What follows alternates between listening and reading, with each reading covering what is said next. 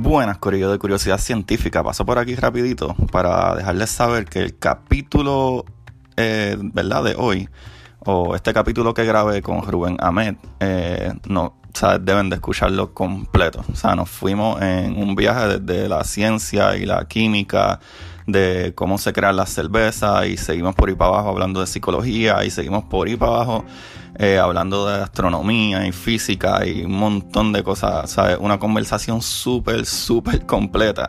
Eh, pero les quiero dejar saber que por alguna razón yo dañé los primeros 15 minutos más o menos, pero literalmente cuando empezamos a hablar de, ¿verdad? de la ciencia de la cerveza es alrededor de ese mismo tiempo y ahí el, ¿verdad? el sonido especialmente de él eh, se mejora completamente y puede escucharlo perfectamente. Pero igual, toda la conversación desde un principio sí se escucha, lo que pasa es que él se escucha más bajito y yo pues me escucho muy alto pero del minuto 15 en adelante se escucha súper bien. So, si no quieren escuchar esa parte de los primeros 15 minutos, que no se oye muy bien, eh, denle un poquito para adelante hasta los, hasta los 15 minutos y de ahí para adelante se escucha muy bien el resto de la conversación. Gracias y vamos allá.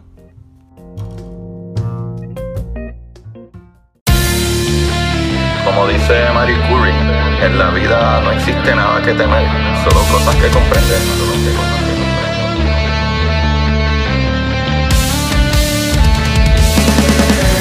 Recuerden correr buscar la manera de aprender que más le divierta.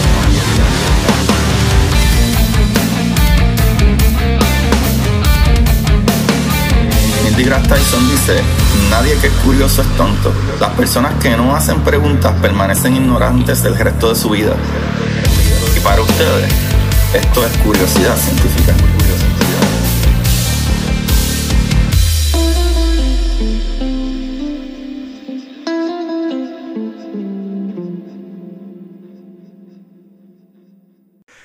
Buenas, Corillo de Curiosidad Científica, bienvenido a otro capítulo más. Y el día de hoy eh, no voy a matarlos con muchas introducciones porque tengo el placer y privilegio de que hoy me acompaña eh, un personaje que él ya explicará, ¿verdad? En, un poco más detalle a qué se dedica. Eh, alguien que yo sigo en las redes, especialmente por ah, que ellos hablan de algo que tiene que ver mucho con química y actually probablemente bacteriología también.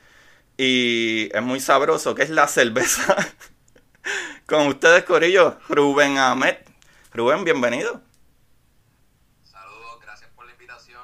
Eh, bueno, son bien pocos los podcasts en donde he estado y para mí siempre es una bola de cabeza de conocer gente nueva a través de esta plataforma de podcast. ya está Yeah, yo estaba en solamente uno y estoy siempre bien nervioso. ah, no, no, no, ya, uno se cura porque eso se te va a quitar cuando empieces a invitar más gente y conozcas que todo el mundo este, está abierto para hablar, y más los podcasteros. sí, sí, sí. Eso, eso, se va, eso se va.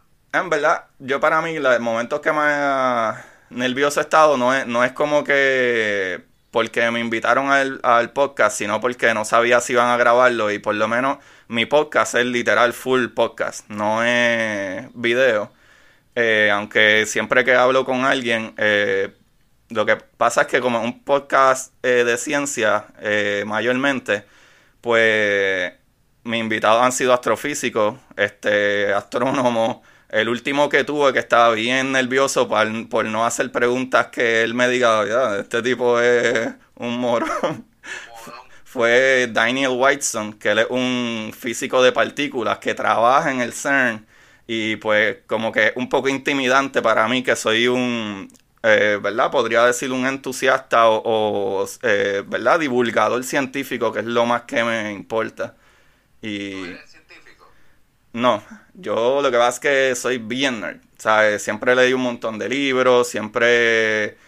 Actually, la historia eh, que yo la dije anteriormente, pero mira si eh, cuando yo era más chamaquito en high school, eh, me envolví, yo y otro pana nos envolvimos un montón con biología. O sea, yo me enamoré de la biología. Cuando yo supe lo de las bases de, del ADN y cómo funcionan y para aquí y para allá, yo dije, ah, pues yo lo que voy a hacer es que yo voy a buscar la manera de buscar el ADN de, ciertos reptiles que pueden, eh, ¿verdad?, reformar su, sus partes, como que el lagartijo se le pica la cola y vuelve y nace, la estrella de mal y como y en verdad no funciona así de fácil. Y ya estando en la universidad, este, que lo que estudié fue ciencias de computadora, estando en la universidad, entonces escuchando un programa, eh, alguien mencionó como que no, este tal galaxia, y mira si yo estaba tan fuera de, digo, esto fue para el 99 por ahí, que estaba en universidad, entrando a universidad, escuchar la radio de, ah, no, que la otra galaxia, que qué sé yo, yo, otra galaxia, hay más galaxias. y esas galaxias las descubrieron en 1930, o sea, yo estaba bien fuera. Y ahí fue que yo dije, espérate, pero ¿qué es la que hay? Y entre lo nerd de leer mucha ciencia ficción y descubrir que adiante el universo es mucho más grande, ahí, olvídate, desde ese punto para, para abajo, eh, pues, bien nerd leyendo ciencia y todas esas cosas. Pues, pues, pues, yo en mi vida me interesé mucho por la astronomía, después de que con un amigo Stoner nos pusimos a ver la serie de Cosmos. Mm. y nos fuimos deep down the wormhole. ¿Has leído el libro? Exacto. Eh, eh, porque the rabbit, the rabbit hole. The rabbit. Pero en astronomía sería el wormhole. El, libro, el libro no, y lo tengo, porque de hecho él, él me lo regaló, es para mí. Y no lo he leído porque cuando empecé a leerlo, eh, me, me, era, era denso para mí, porque yo no estudié, yo soy comunicador, yo soy videógrafo y editor yo no tengo ningún background sólido en ciencia aparte de mi cuarto año, pero en mi, en mi universidad solamente cogí una biología y una física. Y la física me, me gustaba me gustaban los temas de, de cómo ellos sacaban pues, la, la, la, velocidad y aceleración y todo, pero nunca fui muy diestro, nunca pude eh, como que la, aprenderme las ecuaciones.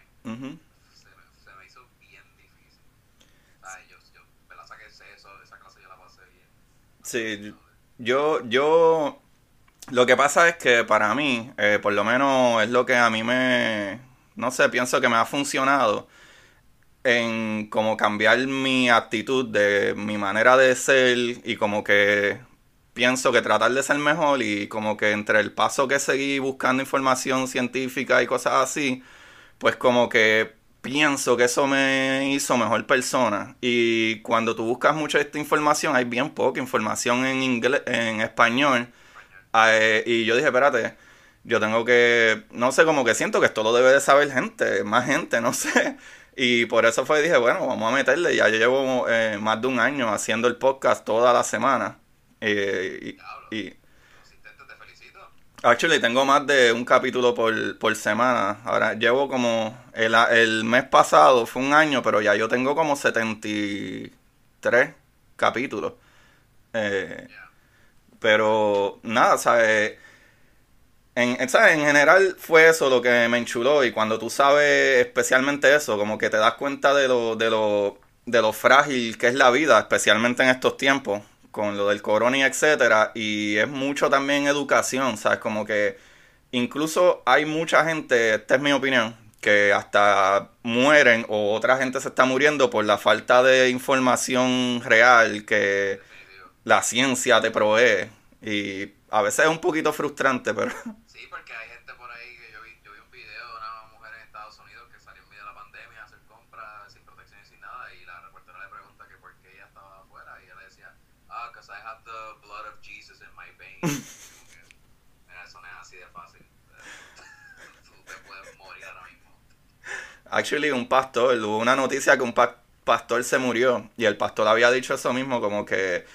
diantre, aquí voy a perder todos mis followers, pero había un, había un pastor había un pastor que dijo eso, como que Dios me habló y nosotros somos esenciales y no sé qué iba a hablar y como a la semana se murió. ¿Sabes? Literalmente se murió del coronavirus. Y... Este, digo, o sea, en la Biblia también dice ayúdate que yo te ayudaré, eso. Y en la Biblia mismo reconoce como que, mira, este, o Eso ya tu research también. Exacto. Es que, es que esa es la cuestión. Eh, mucha gente cuando tú piensas en científicos, eh, tú piensas como, ah, nosotros no creemos en Dios o qué sé yo, o odiamos las religiones. En verdad a mí no me importa qué tú crees. Tú puedes creer lo que tú quieras, pero tú, tú puedes creer en algo, tener una fe y ser objetivo. Eh, por ejemplo, incluso, ¿sabes? Como que a veces uno eh, como que hace de chiste aquí, chiste allá, dependiendo de lo que sea. Eh, pero en cierto punto, que yo no creo en religiones no significa que yo estoy en contra de ellas. Porque hay mucha gente que no tuviera la sensibilidad, no tuviera ese sentido de, de, de como de grupo o etcétera, o estuvieran súper mal si no fuera gracias a la religión. O sea, que no todos los aspectos son malos, pero hay cosas que, tú sabes, un poquito de sentido común. Sí, sí, sí, sí. Si no, si no fuese, pues a mí, a mí me encanta cómo la ciencia, para mí es, bien, es increíble cómo la ciencia ha, ha progresado, eh, la comodidad del ser humano, la, cómo, ha, cómo ha descubierto y ha trascendido a, sé yo, a, a, a volar, tan solo con volar. Para mí es de las cosas más increíbles. Que poder viajar y estar al instante, como en una hora, en otro lugar, que está a millas de distancia, es como que pues, a mí todavía me vuela la cabeza ese hecho. Es que No sé, no sé, no sé, no sé sobre la luna, pero por lo menos sé que sí salieron del planeta. sí, fuimos, fuimos. fuimos, fuimos. Eso, eso- eso es un tema largo, pero a mí me encantaría saber que sí, que, que- que se llegó allí, ¿verdad? Sí, yo, yo pienso que sí, yo pienso que sí. Yo pienso que sí. Eh, lo que pasa es por lo que sí pienso que sí, es como que nosotros no sacamos nada diciendo que sí llegamos. O literalmente, especialmente cuando el proyecto de la luna lleva 50 años parado sin hacer nada. No hemos vuelto para allá. ¿Sabes? Y más cuando tú lo pones de la mano con, eh, ¿verdad? Tanto Rusia, que era en aquel momento la, ¿verdad? Los que estaban rompiendo todas las barreras, y Estados Unidos llegar, Rusia no se iba a quedar cruzados de la mano, así como así, aceptar así llegaron. Y, ¿sabes? Por eso es que sí pienso que sí. Igual, sí también sé que tenemos el equipo para lograrlo, anyway. Eh, Una vez escuché a Neil deGrasse en Joe Rogan, tiene un episodio con Neil deGrasse Tyson, y ellos empiezan a discutir este tema. Y Neil deGrasse, en el argumento de él, él dice, mira, no, tampoco tengo evidencia de que llegamos para, para vendértela aquí. Pero yo creo que sí pasó. Y si hubiese sido un hoax, ese, ese, ese orchestration, este, para mantenerlo en secreto, hubiese sido tan costoso que no hubiese ni valido la pena este, hacerlo. So, ¿Por qué pensar que eso fue fake ujú. mantener un secreto es bien difícil? Súper. Si es que para tú mantener un secreto tienes que seguir mintiendo y llega un punto que es demasiado gigante. Y entonces cuando tú vas a... Esa es otra cosa. Nosotros tenemos como eh, 80 kilos de piedras lunares. ¿Sabes? Nosotros literalmente tenemos pedazos de piedras lunares que tú vas y los estudias. So, ¿De dónde salieron? Pues... Exacto, yo, yo, yo fui al, al observatorio de Arecibo y yo vi cómo habían pedacitos de meteoro, había hasta un, si no me equivoco, yo vi hasta una, una piedra de Marte que, cayó en, que cayó en el planeta. Sí, No sé actu- si fue en Puerto Rico, no creo que fue en Puerto Rico, pero, pero que estaba allí, yo la vi y yo decía, wow, estos son unos residuos que viajaron en el espacio y entraron a la, a la atmósfera y los encontraron. Y pues, Literal. que no sé, yo, aunque yo estaba viendo la piedra ahí frente a mí, yo decía, como que, ay, por favor. Actually... Con, mi, con pana mío ahí jodiendo, ah, ahí de, son trajeron de Las Vegas, de, allá de, De Cataño, Red eh. Rocks, de Red Rocks, ¿sabes? de Cataña, ajá, güey. Esto es, mira, esto es eh, el spoiler, de un- el, el estribo de un carro ahí, lo sacaron y lo pusieron aquí y dijeron que eso también es parte de un meteoro. Ah, eso es un acero meteórico. ¿sí? Pero yo creo que esa reacción mía era porque no cabía en mi mente que, que algo, que un meteoro allá. Pero, yo, pero también los he visto, he visto la, la lluvia de las Perseidas. Mí. Actually, eh, si no me equivoco, ¿Yo trato de no hablar malo para que todos escuchen, pero yo tuve a Titito Sánchez también. So, Pues ponle aquí R-rated. yo hago un disclaimer al principio, algo después. No, pero eh, no, no, yo, que, yo quiero que seas tú. Si no eres tú, no me va a tripear tanto. En verdad, eh, sé tú, ¿sabes? El programa no dice que es para niños. Yo trato de, ¿verdad? De no hablar malo lo menos que puedo para que sea más kid friendly. Pero también si traigo invitados, siento que sería un poco... I don't know. por eso son podcasts. Tú, tú pásala bien, eso es lo que quiero. Bueno. Exacto. Bueno, Rubén, vamos a hablar de una de las cositas, bueno, empezar con una de las cositas que, quería hablar, y es que a mí me vuela la cabeza mucho cómo funciona, ¿verdad? Eh, las diferentes cosas químicas y biológicas también, ciertos aspectos de bacterias y etcétera. Y aunque la gente a veces no lo piensa, la cerveza es literalmente un proceso químico súper, súper delicado y súper controlado, ¿sabe? De manera, ¿verdad? De manera, volviendo a repetir, literalmente científica. ¿Sabes? Tiene unos estándares súper fuertes. Y... Ajá. Y algo que, ¿verdad? Como para empezar el tema, que a mí me vuela la cabeza, creo que deberíamos de empezar por la parte del alcohol.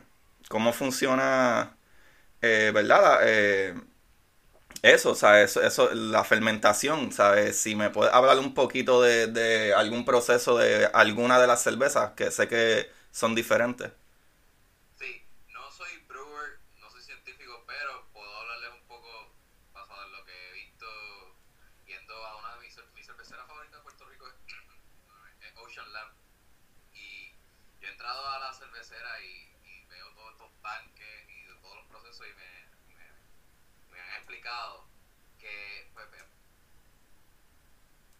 Dos tipos de cerveza. Están las ales y están las lagers. Las ales pues, usualmente son las que tú ves los colores más eh, rojizos, oscuros, este, y las lagers son las más tradicionales, por decirlo así, que son las, las amarillas, las Weiser, whatever. Este, pues las ales es la cultura que más está surgiendo ahora pop, para decirle pop, que es el craft beer, que esa pues, pues la, la que la gente ahora se, se siente más, más, más hipster, más, más porque te puedes adentrar, adentrar en ese, ese mundo. En ese mundo este, de, diversidad y de juego con, con las reacciones de diferentes eh, frutas, hops y, y, y malta. La cerveza se compone de agua, malta, lúpulo y levadura. Son cuatro cosas esenciales que debe tener. El, eh, eh, la malta, todo el mundo piensa que esa es la botellita de, la malta india, pero la malta en realidad es un grano. Ah, y, dependiendo de ella te puede traer un estilo. Puede ser, puede ser hasta un estilo a café, porque la malta puede saber a café y en realidad no le echaste granos de café pero, pero, pero debido a las reacciones puede que sienta ese, ese sabor. El lúpulo es una es una matita como como una flor. Es una flor, es una flor este que le da unos aromas bien bien este se siente bien como a pastizal. esto va a sonar, sonar súper horrible, pero eh, se usa mucho para, para preservar este, la cerveza. Mientras más, mientras más lúpulos tenga, ese, es uno de los, de los usos que tiene. Aparte que tiene un buen sabor. Eh, eh, eso, eso crea un estilo que es la, la IPA. Eso es un, estilo de cerveza. Este, y la levadura, la levadura te, te, debo, en verdad, en verdad cómo influye, porque ahí ya yo no, es que yo no he hecho, te digo, no he hecho cerveza y la levadura en los talleres no, no, no las enseñan, no enseñan nada más que el lúpulo y el grano, pero la levadura también es parte del proceso y se, y se, y se utiliza ya de una vez está la mezcla, de, dependiendo de cuántas cuánto, cuánta semillas, cuántas maltas quiere, cuánto, cuánto lúpulo le echen a eso. Este, la azúcar sale de cuando la, la, la malta, la... Eh, se, se fermenta. fermenta. Ah, que crea la bacteria. Crea la bacteria que, que eso, eso, eso trae el, el, el azucarado de la, de la cerveza. Ese es como que el primer proceso de, de la cerveza. Después le añade el lúpulo, las frutas, dependiendo del estilo. Y, y después le quitas este, los sedimentos, también dependiendo del estilo, porque hay veces que le dejan los sedimentos, mayormente se los quitan. También se filtra todo eso. Y al fin y al cabo tienes tu, tu producto. Este, todo, o sea, para crear un estilo de cerveza hay tantas, o sea, hay billones y billones de, de, de recetas que ni tan siquiera un brewmaster puede copiar la receta del otro Mm, si, si, tiene, si las tiene en la mano. Wow. Ellos se comparten las recetas porque es que, como tú dices, el control científico es tan estricto que, que, que hasta el envase donde estás haciendo, hasta los tanques, las temperaturas, este, la limpieza de, de, eso, de, de, de la cervecería, porque todos los días se tiene que limpiar, todo eso influye en, en, los sabores. Sí, la, la, la otra vez estaba leyendo un artículo de, de lo de la fermentación y para que la gente entienda un poquito, hay diferentes tipos de fermentación dependiendo qué es lo que tú quieres y básicamente cuando tú fermentas algo lo que tú haces es como co- eh, dañar algo o podrir algo. En el caso del alcohol sale usualmente del azúcar, ¿verdad? O de las frutas que, que se crea el azúcar y cuando esa fruta eh, está el proceso de fermentación, ¿verdad? Que es como que se está dañando. Hay unos controles, en el caso de la cerveza, hay unos controles tan eficientes que tú creas literalmente una bacteria, ¿sabe? Que consume ese azúcar y básicamente es la, la convierte en alcohol, como si la metabolizara a alcohol. Y eh, eh, a mí me vuela tanto la cabeza porque cuando uno piensa en bacterias, piensa en algo malo. Y en el caso de la cerveza no es así. No, es todo lo contrario, eso es lo que hace todo el mundo feliz. Exacto. A mí es que me, me- no sé, es que me parece fascinante también. eh, yo fui, Cuando, cua- cuando, perdona que te interrumpa, pero eh, en esa misma línea, cuando descubrieron los lúpulos, todos estábamos, yo recuerdo en el taller me estaban hablando de, de las primeras civilizaciones, ¿no? Este, cuando, cuando u- se descubrió que el lúpulo podía crear este tipo de, se sabe, se podía, se podía consumir, este, fue que hubo una vez en una canasta que le cayó agua ahí, que estuvo días, se fermentó todo eso, y que los aromas le dieron, lo probaron, y todo el mundo empezó a coger una nota ahí de, de- de eso, y de ahí descubrieron como que la cerveza, eso fue como que uno de los, de los inicios de, de la cerveza. ¿en serio? Sí, sí, sí, sí. Y- Eso y- está buenísimo. Sí, sí, todo es por accidente. Tú sabes que muchos descubrimientos son por accidente. ¿Qué más, qué más que el microondas? El micro, el microondas estaban probando unos artefactos, no me acuerdo ahora perfectamente, pero estaban probando unos artefactos y aparentemente la persona que estaba en medio de, del, ¿verdad? de la luz microondas en el medio tenía un chocolate en el bolsillo y se le derritió. Eh, y básicamente se dieron cuenta que la onda de microondas lo que hace es que, eh, como quien dice, crea fricción en las moléculas de agua. Y por eso es que, las que se calienta. Sí, yo, yo en Joe Rogan después más adelante entrevistó a Neil deGrasse y le dice, si tú metes algo seco en el microondas no se va a calentar. Tienes que, tienes, tiene que estar mojado o el, o el elemento o lo que estés cocinando adentro debe tener Mo- agua, Ajá, moléculas de agua. moléculas de agua para que se pueda. Por eso es que el plato no se, No se calienta. tanto como, como la comida. Así es. Y yo, y yo así, pff, pues. Sí, eso es verdad, eso es verdad. Y tú sabes que otro fact más, pues, hoy, hoy vamos a romper con los facts. Eh, y volviendo al microondas, la onda de microondas, el tamaño de la onda de microondas es lo suficientemente grande para no salir del microondas. Por eso es que tu puertita del microondas tiene una rejita con hoyitos. Pues la longitud de la onda es mucho más grande eh, que y no puede escapar. Y anyway, la microonda, ¿verdad? O sea, que está, está los diferentes rangos de luz, ¿verdad? Desde ultra gamma, ultravioleta, rayos X, eh, luz visible, microondas, eh, radio wave y, infrarroja. Pues microondas y radio no son lo suficientemente fuertes, no tienen la energía suficiente para ionizar, ¿verdad? Tu átomo. So, no es peligroso. So, por eso otro mito que hay por ahí de que aparentemente el, el, el 5G está spread el coronavirus es una loquera, Corillo. Ah, y que a mí me decían siempre cuando chiquito que si yo me quedaba mirando la comida que se está calentando en el microondas me, podía dar cáncer. por alguna razón. Sí, no, no sé. Ni las mujeres embarazadas no se podían parar frente al microondas. Hay muchas cosas. La verdad es que no sé, no sé si en aquel tiempo tenían, ¿verdad?, alguna malla o algo, pero la, la onda de microondas y radio no son lo suficientemente fuertes para ionizar. Incluso eh, cuando la gente va al médico, que tú te tienes que hacer un X-ray y la gente siempre es como, ah, sí, vamos a hacernos un X-ray y te tiran la placa, eh, ¿verdad? O te hacen una placa, pero cuando van que tienen que hacerse un MRI se asustan, porque el MRI hace un ruido y qué sé yo, y es lo contrario el MRI es, actually magneto moviendo eh, ondas de radio en tu cuerpo. Pero el X-ray que te lo toman como en 30 segundos, eh, esa onda sí te atraviesa el cuerpo y te ioniza los átomos.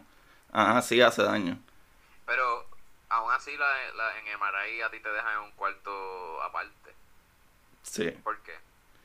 Porque el magneto.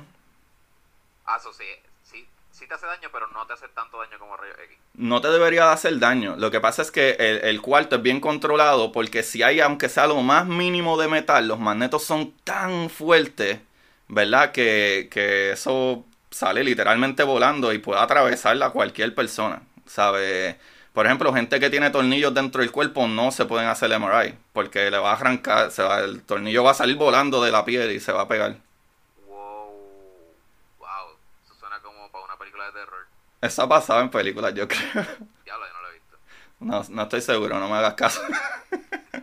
si no lo han hecho, no sé qué están esperando. Aquí está el pitch. Exacto. Pero otra, otra cosa que a mí me intriga mucho, pues por ejemplo, en mi caso, el pana mío fue el que me empezó a introducir en, en la cerveza y él es IPA, IPA full. Y yo pienso que ese fue el error que él trató de introducirme con la cerveza que a él le gustaba. Tú me puedes hablar un poquito, porque yo no entiendo muy bien eso de qué IBU y qué hops, que... Sí. Eh, el IBU es el International Bitterness, per Unit. eso, eso es lo que mide la amargura de la cerveza. Por ejemplo, una, una IPA que es bien seca eh, por, por, por, por, la condición por la condición de echarle lúpulo, que es la, la florcita esa. Eso, hops y lúpulo es lo mismo. Oh, ok. Es lo mismo que en español. Este, eh, so, eso va a hacer que la cerveza no sepa tan dulce y mate las azúcares un poco eh, y, la palpe más, más amarga. Más sour. So, sí, sí. So, puede que puede que una cerveza hay unas más, más amargas que otras todo, depende volvemos. Pero ese, ese IBU es una métrica del 1 al 100 creo que es o al 120 que te dice mientras más alto más amargo mientras menos pues menos, menos, amargo.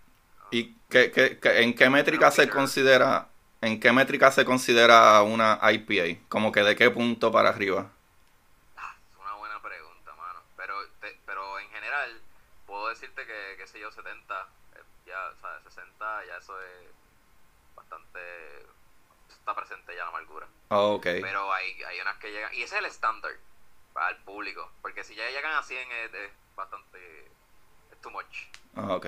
okay. el balance está ahí, 60. Sí. Eso... Este, so, so, este, ¿qué, otra, ¿cuál era la otra pregunta aparte del IBU? Este, los hops, me dijiste. Ajá. Lo de los hops, lúpulo, IBU. Ok, los hops. Hay una cerveza, Ocean Lab tira una edición especial todos los años, que es la Hurricane Harvest. Eh, ellos, el, lúpulo se lo venden a veces, en, eso te lo venden como unos, bueno, parece como comida de, de conejo. Ajá. Como una, como una, Sí, los palitos, eso. unos palitos así. Como verde. Exacto. pero, pero imagínatelo, un chispito más gordo. Esos son los lúpulos que te los venden en una bolsita y, y eso solo en, Caribbean Brewing, que eso es en Carolina, venden un montón de bolsitas de esos packages para, para los homebrewers de aquí que quieran. Si no me equivoco, es Caribbean Brewing de Puerto Rico, algo así. Este, ahí venden lo- lo- los hops ya hechos, están secos. Ah, ok. Ocean Lab, como parte de, de- de crear esta cultura de cerveza, ellos van a, en Washington State, allá, a una finca donde ellos, donde allí este, traen los lúpulos, venden los lúpulos frescos.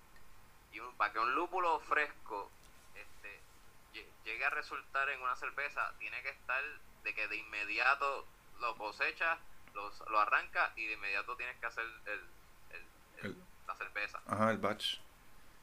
¿Qué pasa? Están en Washington State, estamos en Puerto Rico, es súper larga la distancia, so el- como que el vuelo que pagan es como que uh, súper Wow. un shipping ahí bien caro y todo, pero es para, para acentuar la frescura de un lúpulo. Y eh, cada octubre Ocean Lab tira la Hurricane Harvest con este un lúpulo distinto. El año pasado tiraron uno que se llama eh, Comet. Riquísimo, mano. Y si puedes notar la diferencia entre un lúpulo que te lo traen fresquito, a recién ya cosechado, con temperaturas y todo ahí. Obviamente llega de un día para otro. No, no es de inmediato, de inmediato, pero pero como quiera se siente la frescura. Y, y pues, pues yo se lo exhorto a todo el mundo que le gusta la cerveza que, que en octubre consigan esa, esa edición, mano.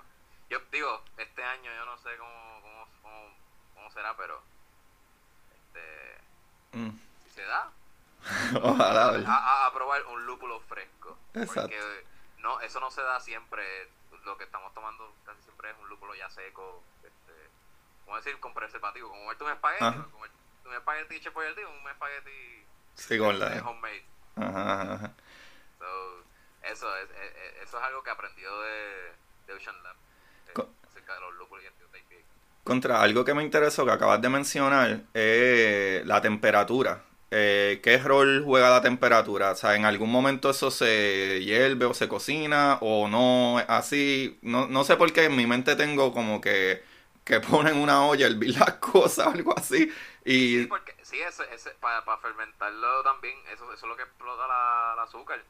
mm, El boiling, el eso es el principio. Después de que los granos lo, como que los espeluzan así, como que lo, lo, lo, lo- los trituran, este, después lo meten en un tanque con agua hirviendo.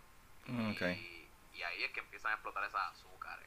ah, ok, ok. Y se crea esa. Sí, sí, definitivamente la temperatura es un rol bien importante a la hora de fermentar. Este, y después lo que hacen, y después este, las mantienen en un te- una temperatura este, en la que en la que pueden preservar ese sabor. No sé cuál es la temperatura, pero después la mantienen en unos tanques en, la en una temperatura estable, dependiendo del estilo. Eso solo sabrá el brewmaster. El Brewmaster. Pero, pero sí, sí, este, tienen que mantener un estándar de temperatura. De hecho, si tú ha- haces cerveza y tú ves y, y tú lo, y tú le envías al supermercado tu mercancía, tiene que estar fría para que llegue fresca a, a la casa de las personas. Pero ¿qué hacen los supermercados? Los ponen en los estantes Um, y, y- y como no, no tienen nevera suficiente para toda la cerveza que compran, pues eso también altera la, el sabor de la cerveza. Ah, así que pues eso, eso pasa aquí. Otro factor que, que, que altera el sabor de la cerveza es el, el envase donde lo sirvan. Eh, si lo embotellan o, lo- o lo enlatan. ¿En serio? Sí, la cerveza cuando es embotellada, pues el riesgo de que la luz la penetre y, le, y Ah, este eh, el color de la botella también. Eh, wow, hace mucho sentido. Hace un montón de sentido. sí, todo eso son factores que pueden determinar el, el, el, si tienes una cerveza muy buena en tu casa. Eh, la lata, por lo contrario, no le penetra la luz, este, está bien sellada, este, ¿qué te digo, Contra, hace, hace, hace... Es, es eco-friendly, por decir así, porque este, es, material, este, se, usa, es más barata, es, material, este... Reciclarlo es más barato. Aquí, aquí, yo creo que se recicla, aquí yo entiendo que se recicla cristal, pero no sé cuán, cuán frecuente es. So, para mí es, es más, es más eco-friendly que se use la lata. Ah, ok. Bueno, básicamente también algo para que la gente entienda, de las cosas más dañinas que siempre debemos reciclar es el plástico, porque el plástico es bien tóxico. En el caso del aluminio, ¿verdad? La lata, es que es mucho más barato eh, reciclarlo, pero en el caso del cristal, el cristal es una piedra. Sea, es bueno reciclarlo y pues ya tienes material ahí, no tienes que ir a sacarlo de la tierra. Porque igual que el farming, cuando tú haces, ¿verdad? Este farming, um, cosecha, eh, al momento que tú estás excavando la tierra y preparando la tierra, se escapan un montón de gases, de dióxido de carbono y todo eso. No solo cuando quema fossil fuel. So, pues es mejor por eso, porque si ya tienes el material ahí puesto, pues no tienes que seguir excavando, haciendo cosas así y no chavas tanto el planeta. Pero en cuestión de si el pedazo de cristal afecta mucho en el ecosistema, no afecta tanto, pues realmente es piedra, básicamente, es un tipo de piedra. Pero definitivamente sí, reciclen todo lo que se pueda. Y yo, ¿verdad? Pro ¿verdad? Yo soy bien pro recicla. Pero en especial el plástico. Ajá, el plástico es que es bien súper tóxico. Y eso sí es un problema grandísimo. Eh, pero ahora que también me dijiste eso, me hace un montón de sentido porque eh, el cristal, eh, ¿verdad? Los rayos de luz, como estábamos hablando ahorita más o menos, lo de lo, de lo que ioniza los átomos y lo que no ioniza átomos hace mucho sentido, especialmente si tiene un cristal que puede incluso multiplicar, ¿verdad? E, el efecto de la temperatura dentro del líquido definitivamente tiene que cambiar el sabor. Eso, eso hace mucho, mucho sentido. Entonces... Yo tenía, yo tenía este argumento, que el, el, de Ocean, el Brewmaster de Ocean Lab de Manatí, Puerto Rico, un duro, el tipo es un científico, es, químico. este, y él me, yo le dije, ¿por qué este, la lata es mejor para ti que la botella? Si yo tengo entendido que el, el, el cristal es se dice? Es un material que no altera el sabor de la cerveza porque los iones no, no se cruzan. Los, iones de la, de la botella. Pero la lata sí. La lata es un material que puede alterar el sabor y a veces quizás puede, sonar, eh, puede saber más metálico. Eso ha pasado. A mí, por lo menos yo siento eso con la medalla. Ah, ok. en mi vida. pero, pero él me dice que también hay unos factores de la fabricación que, que puede que, que, que, que, ese argumento no es tan válido como para considerar que la botella sea mejor que, la lata a, la hora de, distribuir cerveza. Pero no sé todavía tengo mis dudas porque todavía para mí siempre sabe distinta la de la de botella. No sé son manías mías. Te pregunto y esto es algo que sí a mí um, cuando, por ejemplo, eh, yo vivo acá en St. Petersburg y aquí hay un montón de breweries, o sea, un montón de cervecerías. A, o sea, a cinco minutos míos yo tengo fácil como 10 cervecerías. y así como que bien reconocida? Eh, no sé si sabes de Three Daughters, de, de Coppertail. Oh. Three Daughters, Coppertail, Cigar City, Tampa Brewing. Ajá, Tampa Brewing. Ah, yo pensé que estaba en Rusia. Ah, ¿verdad? San es verdad, y hay un San Petersburg, es verdad, es verdad. ese es el OG, ¿no? Ajá, ese es el original, ese es el original. Estoy chavando, estoy chavando. Sí, pero aquí hay una, una cervecería. Sí, dijiste Cigar City y sí, mano, sí, tú has ido a, esos, eh, ¿has ido a Cigar City.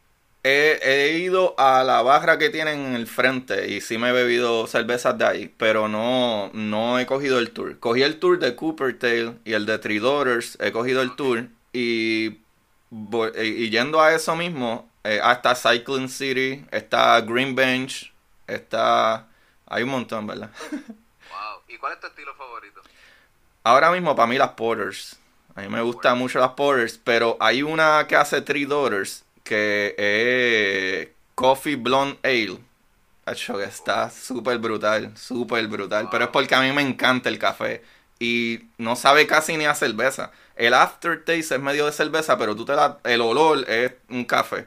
Y la prueba y el primer sabor para mí es como que refrescante porque es como una ale. son- pero a la que lo- los taste buds como que atrás de la garganta es como, diantre, esto es café, yo estoy bebiendo café aquí. Sí. Probablemente. Riquísimo. A mí, a mí me encanta la baraca de, de Ocean Lab. Ah, Eh, ok. tiene café. La Kalamazoo de Bells también tiene. Ese tiene eh, cacao y, y café. Y son, son buenas cervezas. A mí me gusta más la cerveza de café sobre la, de chocolate. Ok. So, sí, sí. Tengo que, me gustaría probar esa mano. Sí, se tienen que tirar para acá, Corillo, se tienen que tirar para acá. Digo, cuando se arreglen las cosas. Ponga todo bien, ¿verdad? Sí. Pero ahí es que iba a caer. Entonces, pues cuando voy a la cervecería, me gustó esta cerveza de Actually Three Daughters, que era otra porter. Era Dark Coffee Porter, algo así. Pero ellos la hacen solamente en, en- las navidades. Es una cerveza bien oscura esa porter. ¿Sabes? Eh, incluso yo, yo creo que hasta más oscura que un par de stout que son bien oscuras. Eh, pero eh, cuando ellas me la van a servir, ellas te la sirven de ahí mismo del tap. Pero entonces ella me preguntó, eh, eh, ¿nitro o CO2? ¿Qué? Fíjate, no he, no he, no he profundizado ahí. Yo entiendo que los homebrewers lo hacen con CO2, pero yo no sé si en Ocean Lab usan nitro y nunca he escuchado de, de, de eso allí. So, no sé decirte cuánto afecta el sabor, de verdad. Nunca, nunca conscientemente lo he probado. Y, pe- y pero, ¿para qué funciona? ¿Para qué? el- Oh, este, porque en los tanques, ellos, ellos, lo- lo- el tap room, eso está conectado a unas mangas a, a unos tanques cilíndricos, en donde ahí tienen toda la cerveza. Eh, eh, la, la tienen fresca ahí, en la temperatura que la quiere. Eso está detrás con una, una nevera gigante, y ahí están preservándose la- las cervezas detrás de esa pared, bien linda con los nombres de la cerveza. So, esa manga entra eh, pa- para eh, eh, esa manga llega hasta el fondo del tanque y necesita un propulsor para que suba a, a la manga de- del, del despache. So, el CO2 ayuda a crear ese esa propulsión. Ok, ok, ok. Bueno, hace sentido. Ya, ya, ya veo que usan nitro. So, sí. Sí, ya me preguntó nitro, CO2, y yo dije, no sé, CO2. Yo hubiese dicho CO2. Sí, yo dije CO2, pues no, no estaba seguro de lo que, de la diferencia, pero, Ay, eh, pero para la próxima prueba el nitro y compara la misma cerveza con, con los distintos. lo- yo, yo traté de, de buscar, sí, yo traté de buscar información y lo único que vi de diferencia, pues que me, me interesaba saber si cambiaba el sabor o algo, pero lo que me, lo único que leí era que aparentemente el nitro le da más burbujas, so te dan menos gases. Eh, el momento que la sirve y todo burbujea más, pero no sé qué afecte eso, no, no tengo ni idea. Ah, eh, para mí lo que afecta es la cantidad de cerveza que vas a tener, porque a, o sea, a menos de que ya te den un- una, la mitad del vaso de espuma, pues ahí estás perdiendo tú. Pues, Ajá. tú- ahí tú lo ves y dices, mira, tú, tú- tú tienes espuma más, más que cerveza, échame más. So, en todo caso, so, los, si son prudentes y te sirven, se te sirven todo el vaso. No, no, pienso que se pierde mucha cerveza cuando, cuando crea mucha espuma. Ok, yo lo he escuchado a ustedes hablar de que como que el número de espuma perfecto son dos dedos o algo así. ¿Eso Sí. afecta en algo? Eh, pues, hermano, eh, los brewers me dicen que dos dedos de espuma es considerable, pero no necesariamente tiene que ser así. Ya nosotros lo usamos como un chiste. Ajá, Lo más importante es que haga espuma, eso es lo más importante, ajá. porque eso eh, eh, eh, quita todo, eso, todo ese dióxido que después te va a empancinar. Ajá. O sea, es bueno que explote todas esas moléculas dentro del vaso. Y eso eso, eso, esa es la reacción que crea la, la, la espuma. Ah. Pero, por ejemplo, uno dice dos dedos, pues también uno quiere beber rápido. Pues, lo que esperar que esa espuma suba. Ajá. Y, y mientras más oscura la cerveza sea, más espuma va a crear. So, este, se- yo, yo tuve la experiencia que yo serví una stout y se me olvidó que no, a diferencia de una blonde, no crean tanta espuma y yo la serví como si fuese una blonde y la espuma creció tanto que se me derramó. Mm, Bien difícil. ujú. De ahí salió el nombre de derrame. Ajá. Well, eh, actually, Corillo, pues, nos, em, nos hemos ido por ahí un rant hablando. Y Rubén Ahmed, no solo eso. Hemos, hemos, hizo- hemos ido all around con la Sí, sí, sí, eso está súper bueno, esa es la idea principal. Pero es que Rubén, junto con sus colegas Onyx y Jam, eh, Ya. ¿qué es lo que ustedes hacen, eh, Rubén? Sí, tenemos un... Nosotros somos tres comediantes. Somos tres stand-up comedians. Y parte del movimiento co- como comediante, pues el podcast es un must-have. Este, entonces Onyx, hace tres años, él ideó, junto a otros panas, un podcast pa- para hablar, pero pero con cerveza que para mí es de las ideas más geniales porque es que eso es de eso se trata el jangueo siempre habla- eh, beber cerveza y hablar shit. So este él inventó eso y y, y, y, y, pa- y- y nació de él yendo a los to goes a los 24 a estos flea market eh, digo estos quickie mart a- a buscar cualquier estilo de cerveza y probarla con los panas. So, dijo, pues vamos a hacerle un podcast. Y ahí entonces nació The Birra Lounge, que es un podcast en donde se habla de cerveza, se les da un rate a la cerveza desde la perspectiva de unos jangueadores, non-connoisseurs, pero fans del craft beer. Y, y también traemos comedia porque hablamos de distintos temas, de, de lo que acontece, cuentos de nosotros.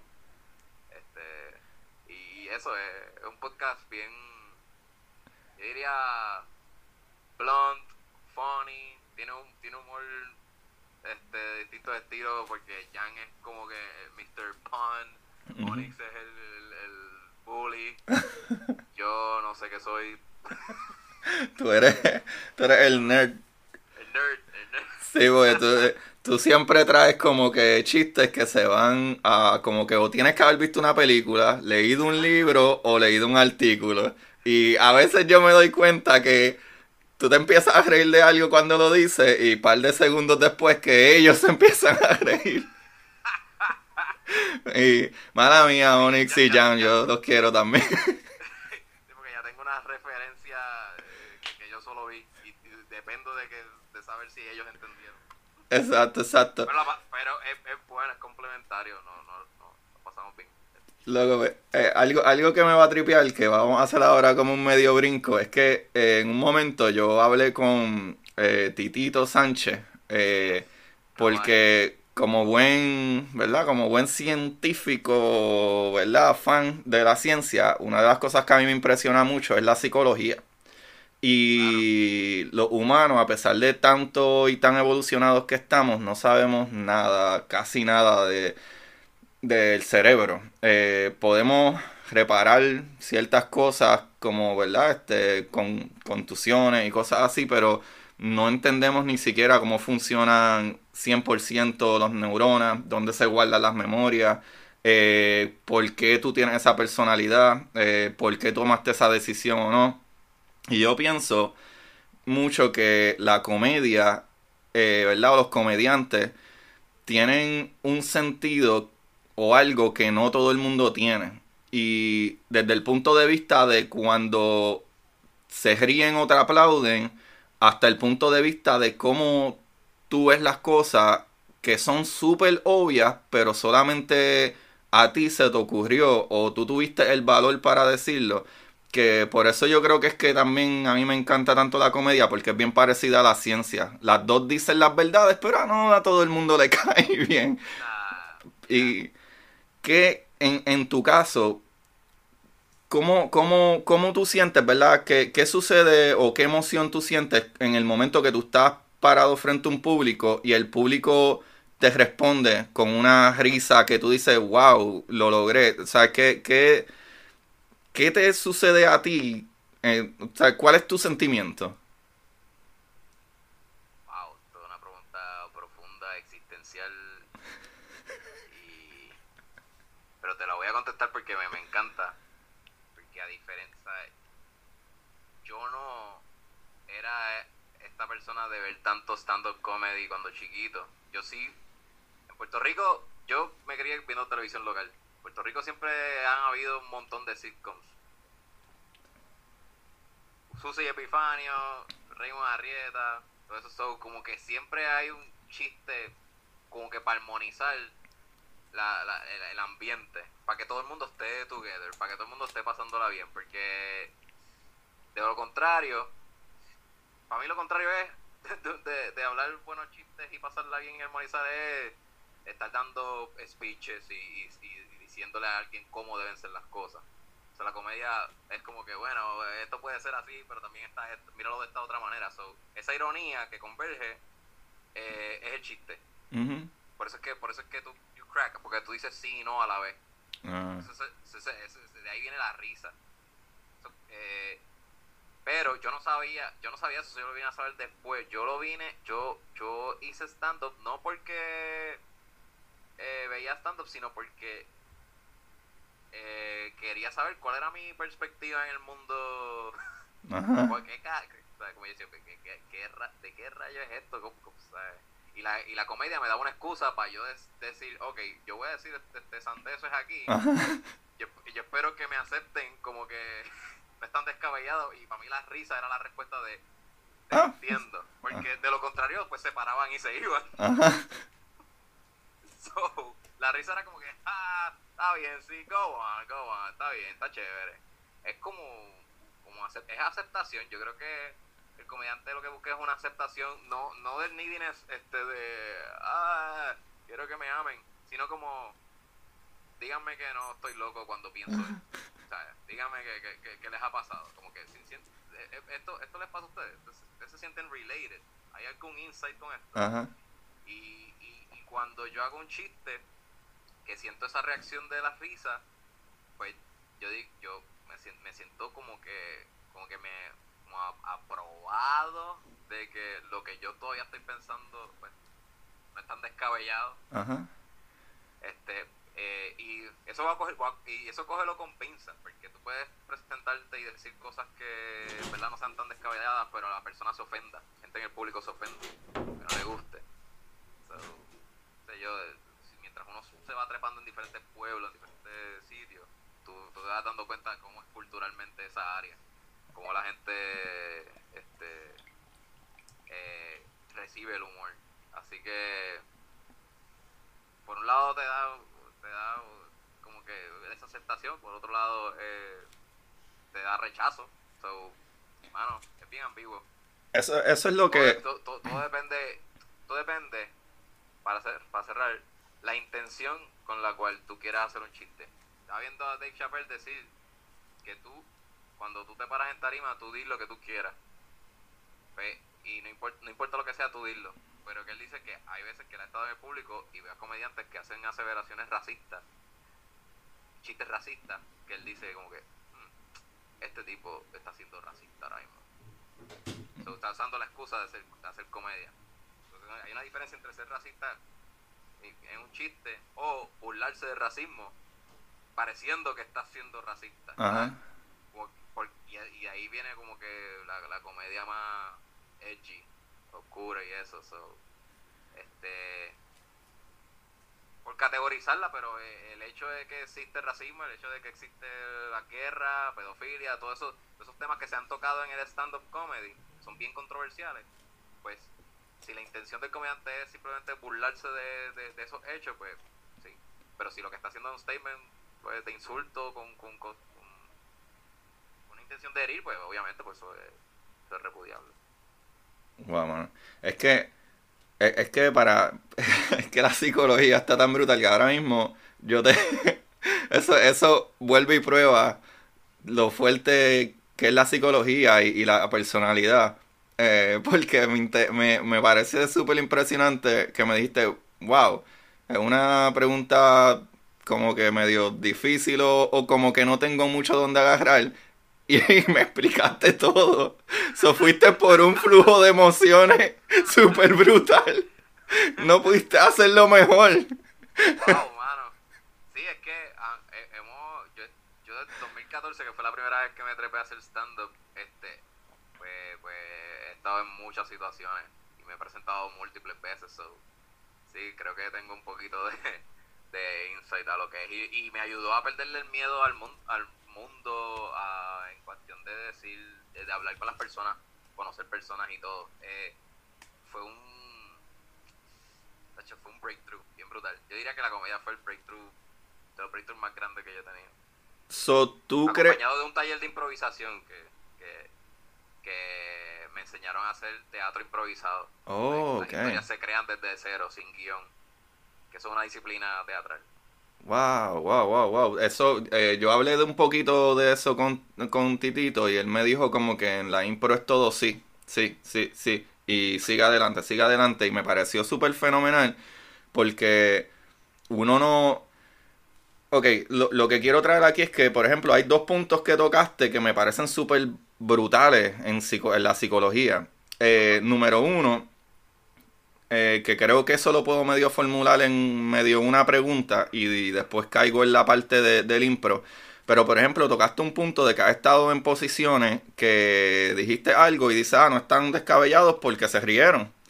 Pero también están los momentos de, wow, nadie se rió, o me tiraron un bu, o me tuve que bajar.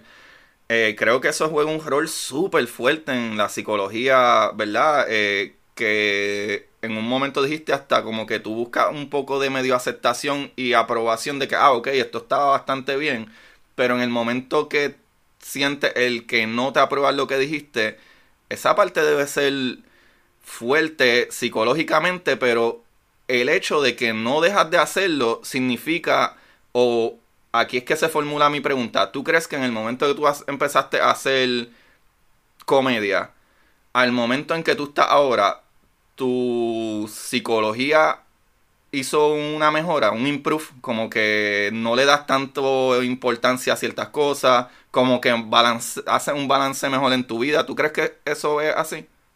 El balance en mi vida ahí, que muy bien hasta que dice, no, pues tienes la vida. Esta pandemia me, me, hizo sentir lo, lo desbalanceado que una, una cosa que ni siquiera puedo ver me está dañando toda mi rutina y mi ingreso. Pero, pero sí te entiendo, te entiendo. Eh, sí. Yo, a mí me importaba mucho eh, los problemas del mundo, o sea, las guerras para mí eran como que, wow, ¿cómo, por qué no nos dirigimos a, a, no hacer, a no crear conflictos por dinero, por, por que ¿sabes? gente muere a consecuencia de todo esto? Era, era como que para mí era obvio pero yo no, pero yo a través de la comedia y viendo otros comediantes como lo que lo que creaban del tema era pues mira sí shit, shit happens so vamos a tratar de no ser así por nuestro lado aunque no podemos hacer algo al respecto porque quién tiene la respuesta para para para para las guerras para mí yo creo que las guerras no van a dejar de existir. Porque esa es la naturaleza de, de sobrevivir. Este nosotros podemos amarnos, eso es lo que yo creo en el amor, pero eh, por instinto de sobrevivencia, nosotros estamos, tú y yo estamos en una posición privilegiada en donde pues no hace falta nada, pero quienes, quien no lo tengan, pues, hermano, hecho, van a tener que llegar a las últimas consecuencias para, si quieren sobrevivir. Y es como que aceptar esas cosas tan horribles, pues para mí, pues la comedia me dio un poco de insight en eso. Y ese tema me, gustó como lo tocó Alan Moore en, en, la, novela gráfica Watchmen. Él hablaba mucho de, es media es una novela de conspiración de teorías de conspiración y eso y de control y de poder hay un personaje que se llama The Comedian que después de que él descubre la verdad de cómo se crean guerras cómo se cómo ponen el mundo en conflicto este te dice mira al fin y al cabo esto todo es una comedia yo me tengo que reír para no volverme loco que de la novela se vuelve loco, se, se, ¿sabes? se tuesta. Este, pero, pero sí, el comediante trata de, de, no, de no irse por ese, por ese, ese loophole. Okay. Ah, y, y, y, el chiste es como que el, es como que el sello así de ah está bien ya me río y ya no, no voy a darle más casco a eso porque es, demasiado too much ah, okay so, con la... no somos no somos científicos que nos vamos a ir por ir para abajo con fórmulas y todo Estamos, vamos a darle una risa y ya sí pero está está brutal está brutal porque eh, eso eso o sea entiendo que de las cosas más difíciles de hacer, de las cosas más fuertes, es uno tratar de ser, um, um, ¿cómo podría decir? Cómico. No, yo creo que todo el mundo es único, lo que es que no mucha gente sabe que es único. Cómico, cómico, cómico. Ah, cómico, cómico, sí, sí. Sí, pero no, no solo la parte de ser cómico, sino de... Yo, yo entiendo porque si tú eres cómico y eres lo cómico suficiente, eh, como que no es misterio para los mejores comediantes que bombeen, ¿sabes? No es misterio.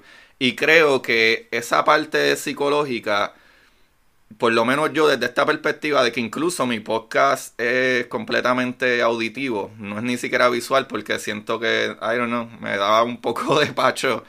Um, pero, eh, ¿sabes? Creo que tú tienes que tener un poco de, no sé si será lo contrario, a lo mejor es que eh, tienes tan poca sanidad que no te importa el, ese feeling malo de cuando, cuando, ah, o es que simple y sencillamente tú sigues creciendo tanto que tú sigues aprendiendo y tu psicología mejora a un nivel de que estás en un estado psicológico mejor, eh, ¿verdad? Que cuando empezaste. Es que afecta el, el rechazo afecta, ¿sabes? Si un comediante bomea, por más exitoso que sea, se va a sentir mal. Va a considerar este, tocar esos temas otra vez, va a considerar hasta, si yo, puede considerar hasta el retiro. No creo que uno tan exitoso como un, un millonario como Dave Chappelle o Kevin Hart o Louis C.K. Que Louis C.K. que le cayó el mundo encima después de lo de... Este, pero eh, es un estilo de vida eh, eh, So, a, quien a quien lo considera como un estilo de vida puede bomear y todo, que quizás puede llegar a ese nirvana del que estás hablando de, ah, pues ya ya no me afecta nada, ya evolucioné eso, ya ya puedo trascender a unos issues que yo creía que me podían asegurar. Sí te va a afectar, pero no tan grave como, como antes. So, sí creo que sí evoluciona psicológicamente. Este, pero de que te va a afectar, te va a afectar, es horrible, es horrible estar en tarima y que no de esos chistes porque uno está creando material nuevo con todo el tiempo, uno no puede estar diciendo los mismos chistes todo el tiempo. Aunque yo, yo lo he hecho, pero es por miedo de que el chiste que escribí nuevo, que no lo había probado nunca y estoy por primera vez presentando este chiste, me lo, no me lo acepten. Y, y me ha pasado, claro que sí, y es horrible. Pero entonces también está la ayuda de los panas eh, la comedia también es una comunidad y ahí hay personas que te dicen, ah, tranquilo, hazle estos cambios, que si esto, o se habla, uno, hay un jangueo después y, y, y, siempre notamos insights, so, es bonito también, es una comunidad chévere. Y, aquí en, Puerto Rico, la escena independiente son bien unidos. lo, más, lo más brutal de, de cuando nace una escena de algo, de cualquier género o disciplina del arte, es que al principio principio siempre se van a, ayudar. Es como que bien, bien puro el, el, amor porque es como que tienes que mantener vivo esa, esa ese, ese arte. So, so, los mismos compañeros te van a ayudar a decirte no estás solo, porque yo también estoy en esta locura, vamos, a hacerlo. Y ya. creo, que, creo, que en creo que en todo, fíjate, dije arte, pero creo que en todo. Si tú quieres hacer un, tu propia propuesta científica, también este, debes tener un poquito de locura para creer en, en, en tu teoría. Ajá, bastante. Imagínate Isaac Newton, Isaac Newton cuando empezó a hablar de la, de la teoría de la, de la gravedad, o Galileo Galilei, decir que la Tierra giraba alrededor del Sol, o sea, eso era una idea descabellada. So. Eso, eso que traes estás dando súper, súper importante porque ahora que me lo trajiste, es verdad, eh, especialmente Galileo, eh, cuando Galileo, eh, ¿verdad? Dijo que el planeta Júpiter, él observó las lunas y las lunas, ¿verdad? Que iban alrededor de Júpiter, so, todas las cosas iban alrededor de otros, ¿verdad? Diferentes centros, ¿verdad? El heliocentro la Iglesia Católica, que había ya propuesto que, ¿verdad? O, como que aprobado de que sí, nosotros somos el centro de la, ¿verdad? De la galaxia y las cosas giran alrededor de nosotros. Eh, la Iglesia Católica lo acusó a Galileo de hereje y de blasfemo y él estuvo preso en su casa en los 1460 y pico y cuando la Iglesia Católica dijo que estuvo mal fue en los 1992, los otros días fue que levantaron de que sí, que estaban entonces de acuerdo con él. En los 1990, 1992 fue que le alzaron la, la verdad, el castigo a Galileo Galilei, que ya llevaba años muerto, obviamente, pero 300 y pico de años después, y debe ser fuerte que tú digas, mira, no, esta es la que hay, y que tu propuesta resurge. Y no solo él, gente como los otros días yo saco un capítulo de la constante cosmológica, y la constante cosmológica la trajo Einstein. Y todo el mundo, ¿verdad? Todavía el sol de hoy, a ti, tú puedes odiar la ciencia, pero todo el mundo sabe quién es Einstein.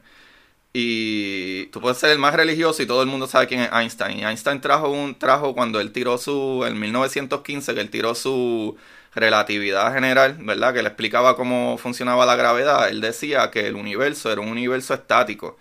Y él hizo un cálculo que le llamó la constante cosmológica lo cual nunca funcionó muy bien, pero en sus ecuaciones casi perfectas, esa parte que él quería poner como que el universo era un universo estático, hasta que vino Edwin Hubble en los 1930, unos 13 eh, años después, y sí, porque en 1915 Einstein tiró su teoría, pero en 1917 él sacó el cálculo de, ¿verdad? De, de la, ¿verdad? del cosmos eh, constante y, en 1930 Edwin Hubble se dio cuenta como que, ah, mira, esas estrellitas ahí se ven raras. Y se dio cuenta por primera vez como que, ah, no, eso es otra galaxia completamente nueva. Eso es Andrómeda. Como que, y obviamente pues ahí tuvo que soltar todo.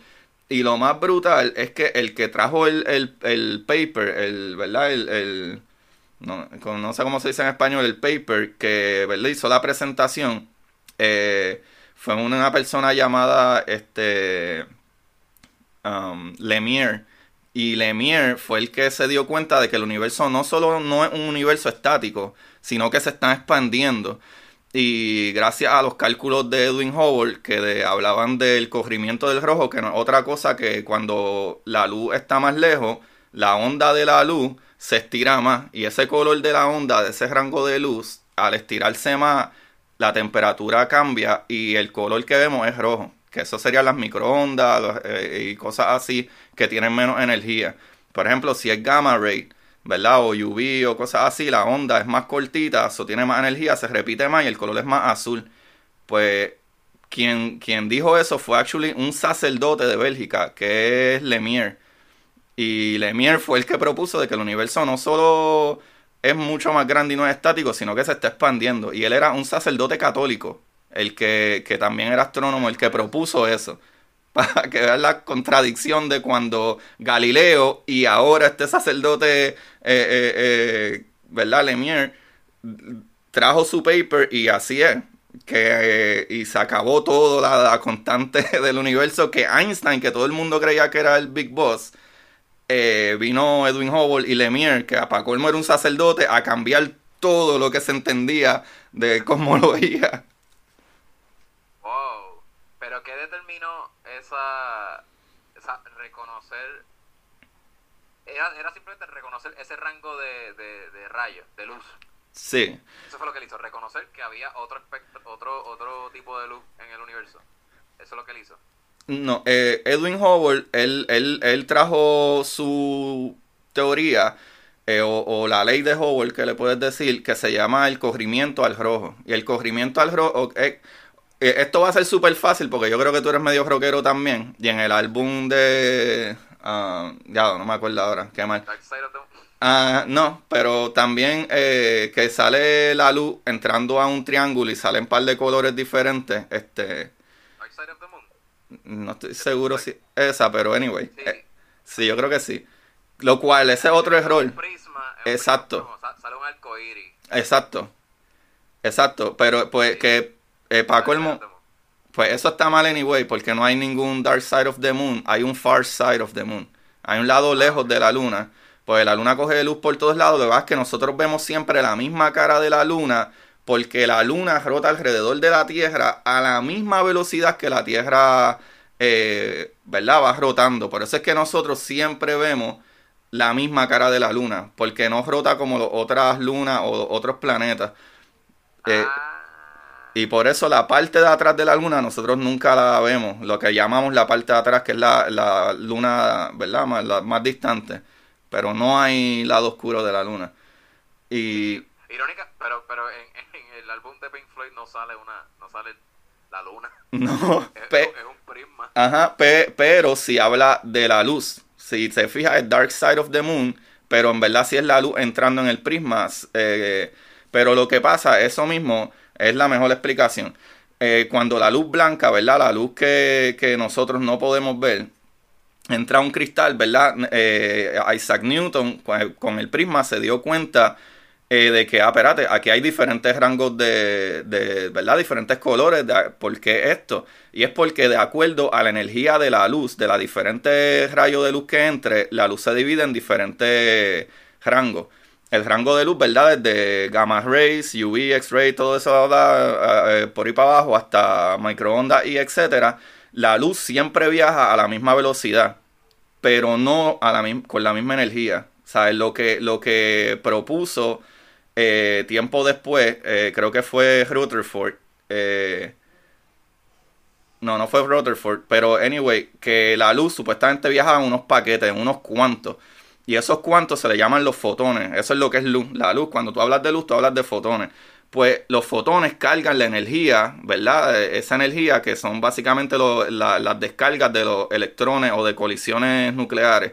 Pues esa luz cuando sale, si tú pasas la luz eh, a través de algún medio, dependiendo de la energía que tiene, hay luz que sale antes o después dependiendo de su energía.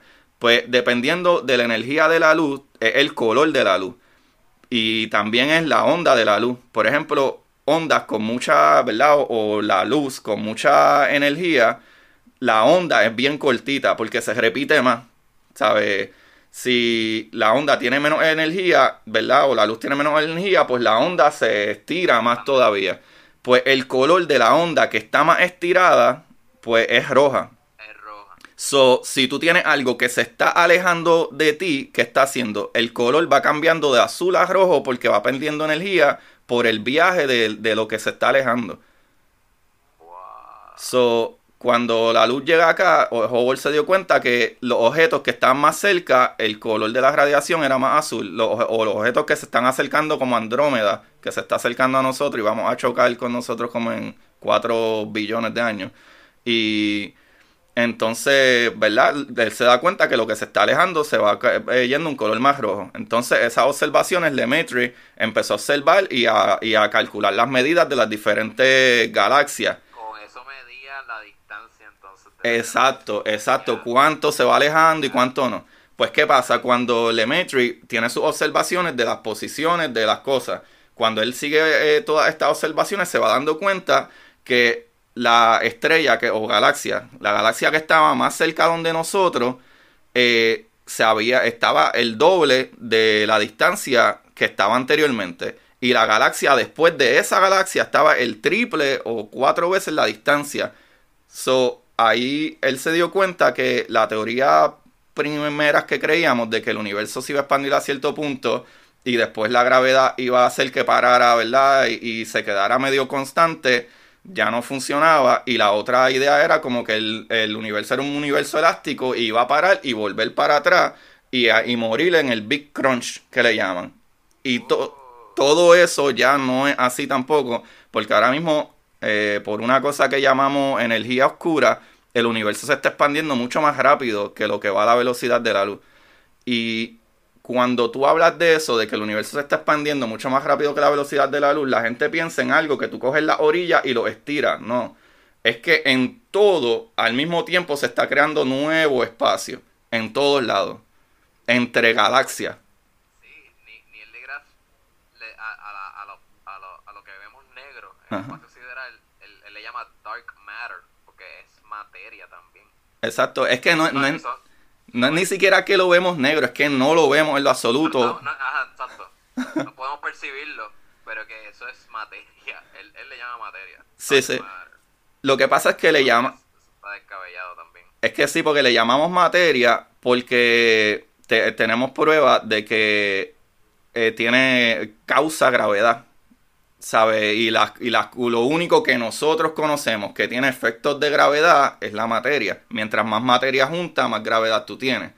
¿Sabes? Que ese es el caso como cuando la gente habla de los planetas y tú haces cálculos planetarios de la gravedad, no, la gente dice, ah, pero ¿cómo va a ser? Porque el planeta Tierra es este, un, un- un tamaño específico, pero lo comparas con Júpiter, que el planeta Tierra cabe como mil y pico de veces en Júpiter, eh, eh, lo- la gravedad de Júpiter es más que 2.4 sobre la de la Tierra. Eso es más que como que el doble y un poquito más. Y tú dices, pero ¿cómo, cómo todo ese volumen solamente tiene el doble punto cuatro de gravedad más? Pues porque Júpiter es un planeta que es gas. Júpiter no es, no es sólido. Nosotros somos un planeta piedra. Júpiter es un montón de gases y lo... Mala mía, te- se entrecortó cuando dijiste que la razón de por qué Ah, Júpiter Porque Júpiter, Júpiter es, es bien grande, pero es porque tiene mucho volumen.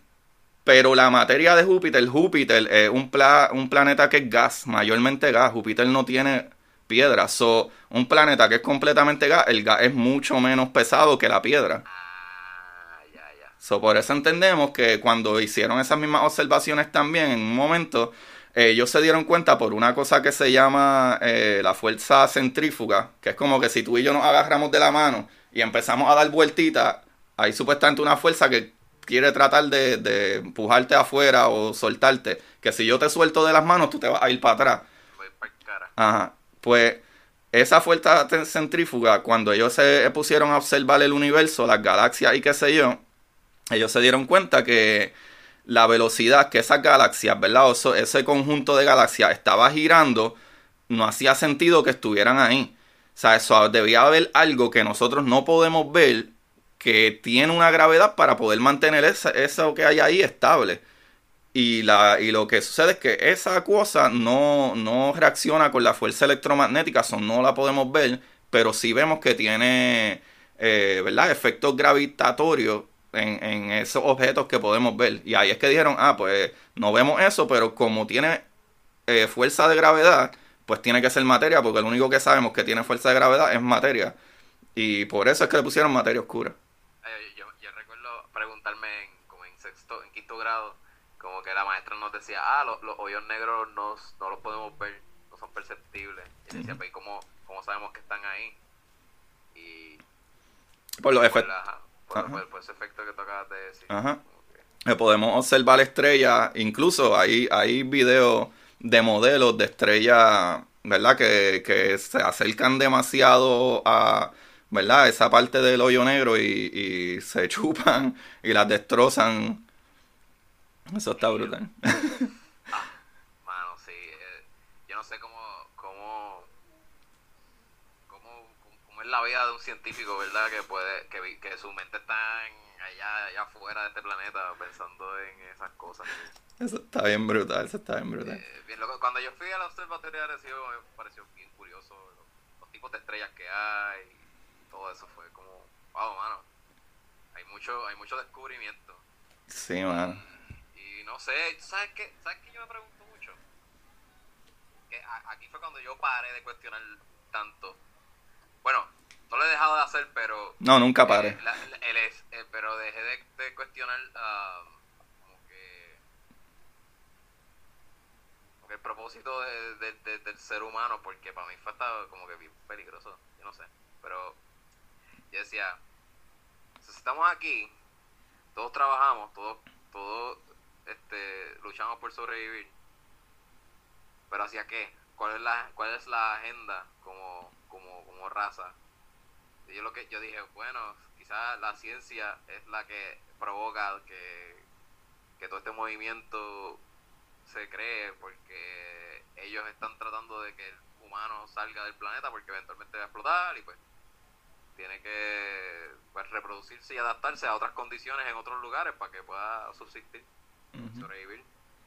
Entonces yo, la única explicación que le veo a por qué nosotros trabajamos tan duro y aportamos a este sistema es con esa idea.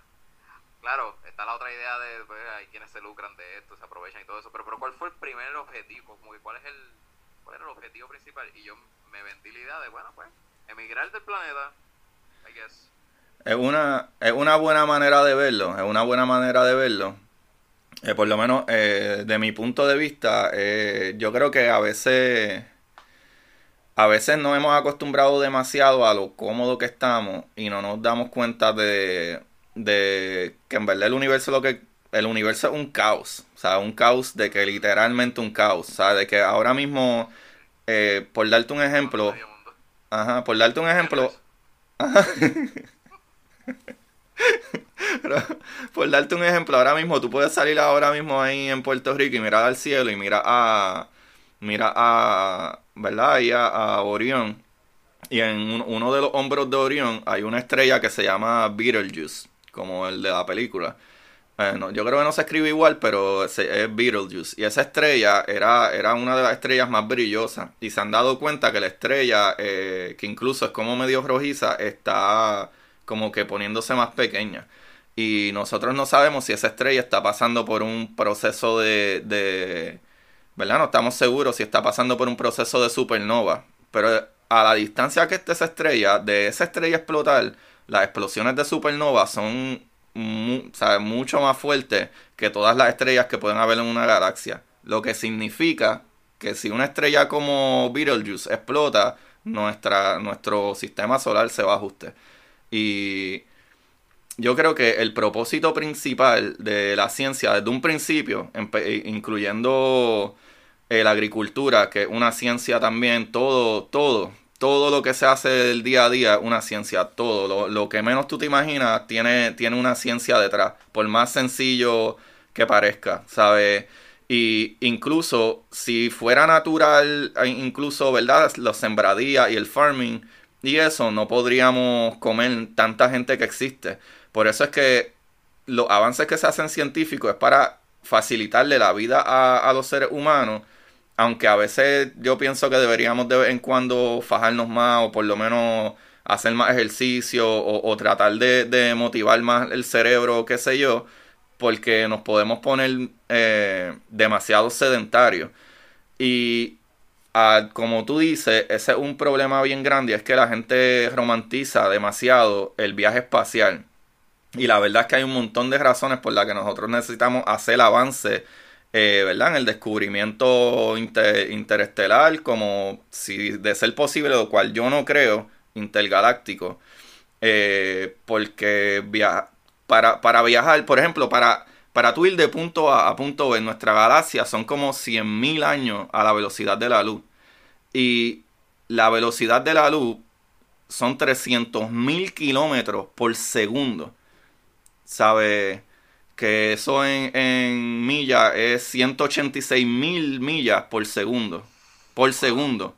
So, tú tardas 100 mil años para viajar de punto A a punto B yendo a la velocidad de la luz, nuestra galaxia. Por eso no creo que nunca vamos a hacer de nuestra galaxia, pero no es tan imposible llegar a otra estrella, a otros sistemas solares, como por ejemplo está este Próxima Centauri que está unos cuatro años luz, pero cuatro años luz, si por lo menos logramos tener la tecnología de ir a una a la mitad o una cuarta parte, no se hace tan imposible. De cuatro años podrían ser 16 años, eh, ¿verdad? Una velocidad de una cuarta parte para poder llegar a otro sistema solar no suena tan imposible, 16 años. Eh, maybe si logramos obtener la mitad de la velocidad de la luz, podríamos llegar maybe en 8 años. No es una idea tan loca. Lo, el problema es que nosotros no podemos viajar a la velocidad de la luz porque para viajar a la velocidad de la luz tú no puedes tener nada de masa en lo absoluto. ¿sabes? Y no, no necesariamente. Bueno, si bajas la velocidad de la luz, probablemente la velocidad, si no, nosotros, actually, hay unos estudios que, que tú vas subiendo de 1G en 1G. Si tú logras escapar la velocidad gravitacional, ¿verdad? Como la velocidad gravitacional del planeta Tierra, tú sí puedes actually llegar a una velocidad si tú vas en aceleración, eh, hay unos números, hay unos números que no me voy a acordar, pero eh, por ejemplo, eh, la velocidad de escape de la gravedad, por ejemplo, de aquí, si tú vas usando esa velocidad de escape que podemos utilizar aquí, que los astronautas utilizan para salir del planeta, y tú sigues aumentando brevemente esa velocidad, el cuerpo puede llegar a ¿verdad? Sentirse más comfortable y a lo mejor con algún mecanismo algo que tú puedas respirar o expansión pulmonar o alguna cosa así. No sé, aquí estoy tirando balas locas. Tú puedes llegar a acelerar bastante, pero sí llega un punto que la aceleración, ¿verdad? Al menos que haya algún tipo de cápsula que, que tú no sientas el efecto, lo cual lo dudo. Eh, la aceleración sí, la presión creo que sería tan ridículamente fuerte que que creo que te pegaría al, asiento, sí.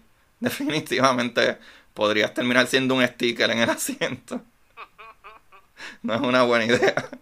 Pero eh, partiendo entonces de la idea de que fuéramos a Centauri, ya para el momento en que nos adaptemos explotaría Beetlejuice y se, no sabemos, no sabemos porque es que eso toma billones de años. Por ejemplo, la, nuestra estrella, de acuerdo a lo que se conoce... tomaría billones? No sabemos, pero eh, eh, por ejemplo, casi todas las estrellas viven billones, no todas, pero muchas de ellas viven sobre, sobre el billón de años. Por ejemplo, nuestra estrella se cree, ¿verdad? El Sol se cree que está como a mediados de camino, de acuerdo a las observaciones y los gases que está quemando y etcétera. Y se dice que nuestro Sol tiene como 5, eh, ¿cómo es? 4.6 billones de años lo cual nuestro planeta tiene como 4.5 billones de años. Eh, y se espera que viva por lo menos unos 5 billones de años más. O sea, 5 billones de años es una ridiculez de tiempo. Y eh, es que, es que hay mucho, yo, yo pienso que mucho más importante es lo que nosotros estamos haciendo en el planeta. Porque... Claro, claro, claro. Lo que mm. pasa es que partía de esa idea porque pensando en que el sistema, el Sol va a explotar Exacto. El sol definitivamente va a explotar. Eh, pero sería. Uh, es que, como tú y yo, lo que nos toca son por lo menos, siendo bien saludables, 80, 90 años. 80, años, exagerando. Ajá. Yo tengo 28. ¿Cuánto tienes? 37. 37, ponle que no. Exacto. Sí, que me queden 10. Porque mañana me caiga por las escaleras y me muere y ya está acabado. Resolví el problema. pero soy yo acá pensando en por qué. Pero sí, meramente sobrevivir. No es. Yo lo que es que por eso es que también. ¿qué, piensa esta gente que ya tienen. O sea, ya pueden sobrevivir porque tienen.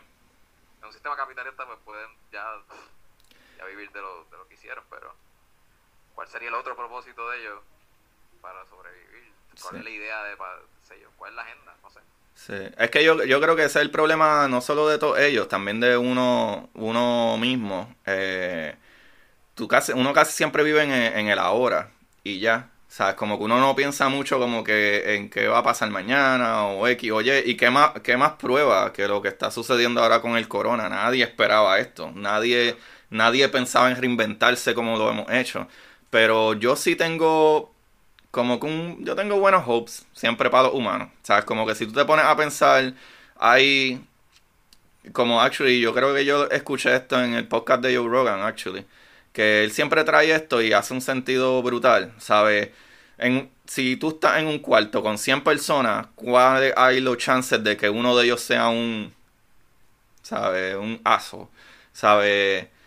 Un montón de chances que de uno de 100 sea. ¿Sabes? Cuando tú vienes a ver como que las noticias te presentan muchos crímenes, mucho esto, mucho aquello, mucha gente mala, pero ¿cuánto realmente pasa de eso al año? Y tú ponte a pensar, son 7.2, 7.3 billones de personas en el mundo. Yo creo que los humanos mayormente somos buenas personas. Y como que si nos vamos a los extremos de algo que suceda bien radical, que va a suceder porque parece que la gente no capta que el universo, ¿verdad? Que nuestro planeta, perdón, está en calentamiento global ridículo. Eh, yo pienso que por lo menos mucha de la gente va a morir, pero mucha de la gente cuando haya menos ¿verdad? personas, eh, va a haber menos pollution, eh, porque va a haber menos personas, como lo que sucede ahora, que hay unos cuantos encerrados y se disminuye y el planeta se curará un poco más y etcétera y duraremos un poco más y después vuelven y se empiezan a expandir nuevamente como ha sucedido más en otras veces. Sí, es que habría que cambiar el sistema de generar para generar energía y dejar de usar, sé yo, algo como el petróleo. Yo no sé mucho de una vez me hablaron de la energía nuclear que eso se podía este lograr como un estándar, una energía que dura mucho. Hay, supuestamente hay submarinos que funcionan con energía nuclear. Y yo sé que las plantas nucleares dañan un montón, pero si pero no sé si dañan tanto como que haya un montón de fábricas que... Pero todo eso es súper controlado. El problema con eso es que ahí es que tú te das cuenta cuando las compañías grandes tienen control que para tú adquirir una licencia de energía nuclear, ¿verdad? Para hacer una planta nuclear, un, ¿verdad? Un, pues, ¿verdad? nuclear, la, para sacar la licencia tardas 15 años. O sea, es como que siempre te están metiendo el pie para que no vayas más allá. Pero hay cosas sencillas que yo mismo en mi podcast digo. Por ejemplo, si tú compras bombillas LED, las bombillas LED es lo más eficiente del mundo. ¿Sabes? Porque las bombillas regulares, eh, las bombillas regulares, la manera que utilizan es que tú calientas ese metal lo suficiente para que los electrones dentro de ese metal, eh, eh, ¿verdad? Se, se, exciten lo suficiente y tengan que soltar eh, fotones, ¿verdad? La luz. Y e, ese sistema, lo que nosotros vemos esas bombillas normales, esas bombillas normales, el sistema fusional es como 5%. Las bombillas LED, las bombillas LED, Light Emission Diode. Diode, ajá, Light Emitting Diode. Uh, ¿Viste que tú eras un nerd? Pues, loco, la, la, emisión de esas bombillas, que es la luz blanca, porque fue que descubrieron el color azul de, de la energía, lo combinan y tienen esa luz blanca. Esa luz de LED, el, el por ciento de energía que emite es tan eficiente como 50%, no 5%, ¿sabes? De las otras bombillas que tienes que meterle mucho más energía y para colmo las horas de vida son miles de horas de vida, algo ridículo. Cambia eso y, y, y cositas así detallitos o cuando entras al cuarto, si no estás ahí, aunque sea por un minuto apaga la luz, ¿sabes?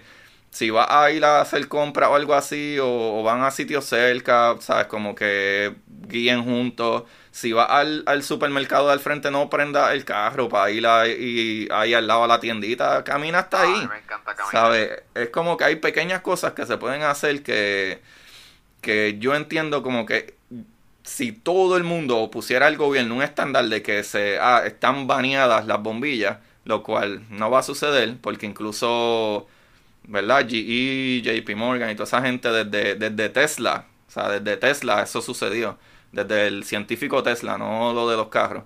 Nicolás. Ajá, de Nikola eh, Tesla. Eh, eh, sí, este tema yo creo que siempre rebota con, con Tesla y, y la guerra con Thomas Edison, el querer este, vender más ese, ese mercado del eléctrico, energía eléctrica y, y nada, ganar poder, mano. Eso es lo que corrompe el ser humano.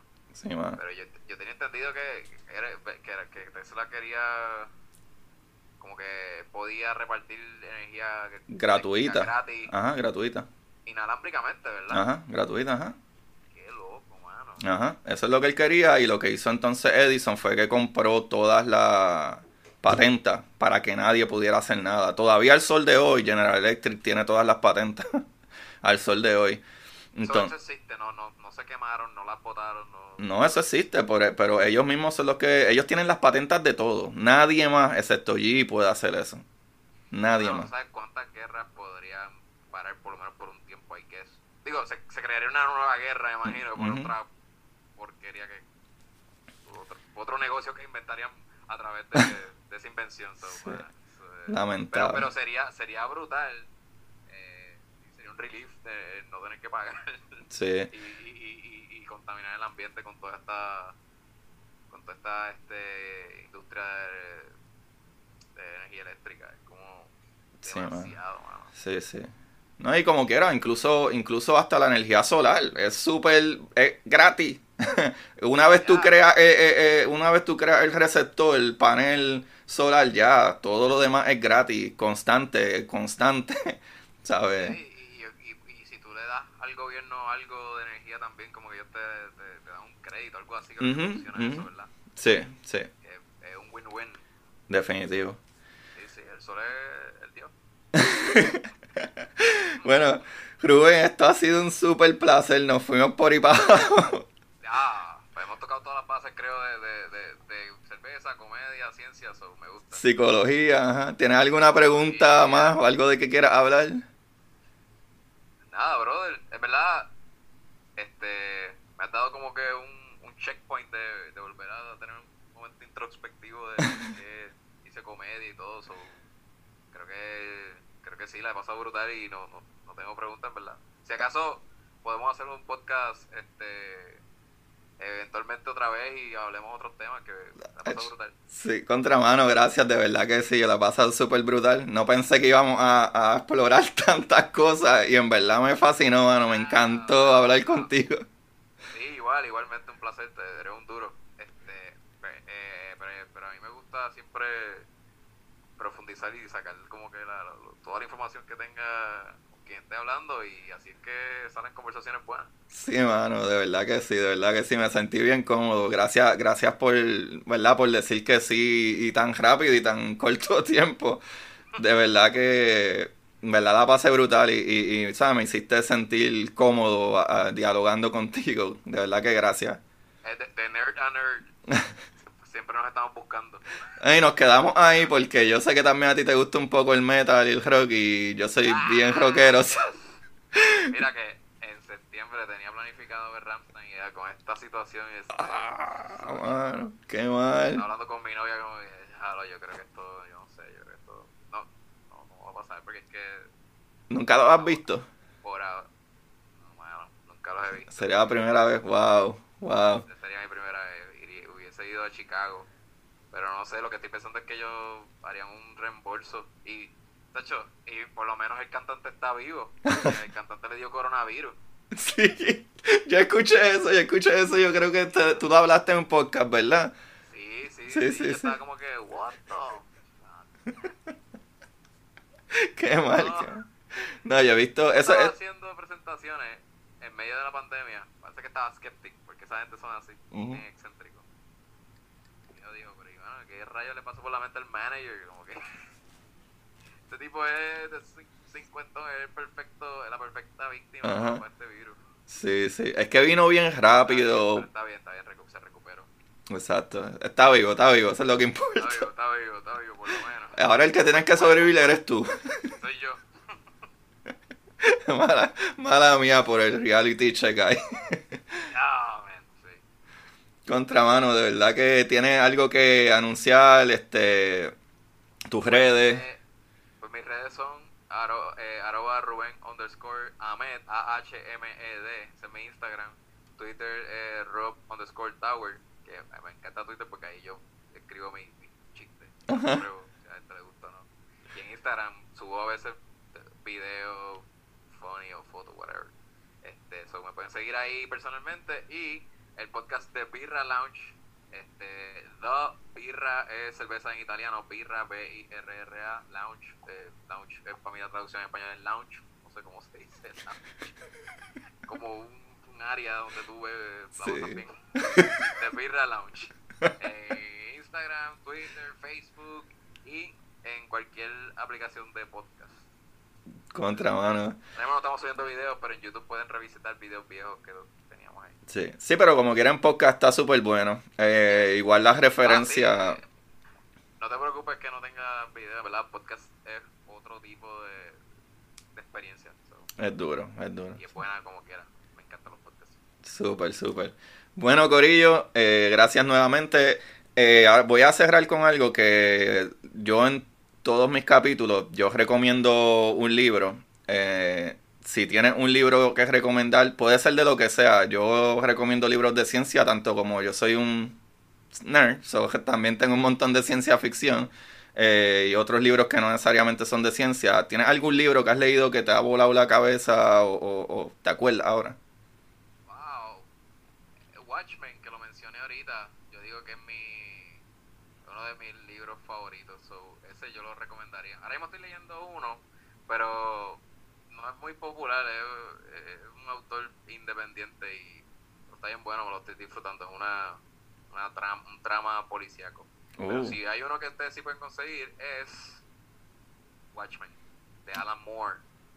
Es una novela gráfica y, toca temas este sociales, eh, políticos, este, existenciales y el arte está brutal de, de, los dibujos, todo, Es una muy buena historia, la recomiendo muy, muy por encima de la película. Ok, nice, nice, nice, nice. Bueno, Corillo, pues hasta aquí llegamos. Eh, manténganse safe, lávense las manos. Eh, mi consejo para hoy, ya que eh, Rubén nos trajo el libro, es que no tiren los guantes en el piso de los estacionamientos. Llévenselo o, o pónganlo en el zafacón del estacionamiento. No los tiren en el piso de si lo usaron ya, ¿ok? So, les quiero mucho. Recuerden buscar la manera de aprender que más le divierta. Bye bye. Y para ustedes, esto es curiosidad científica.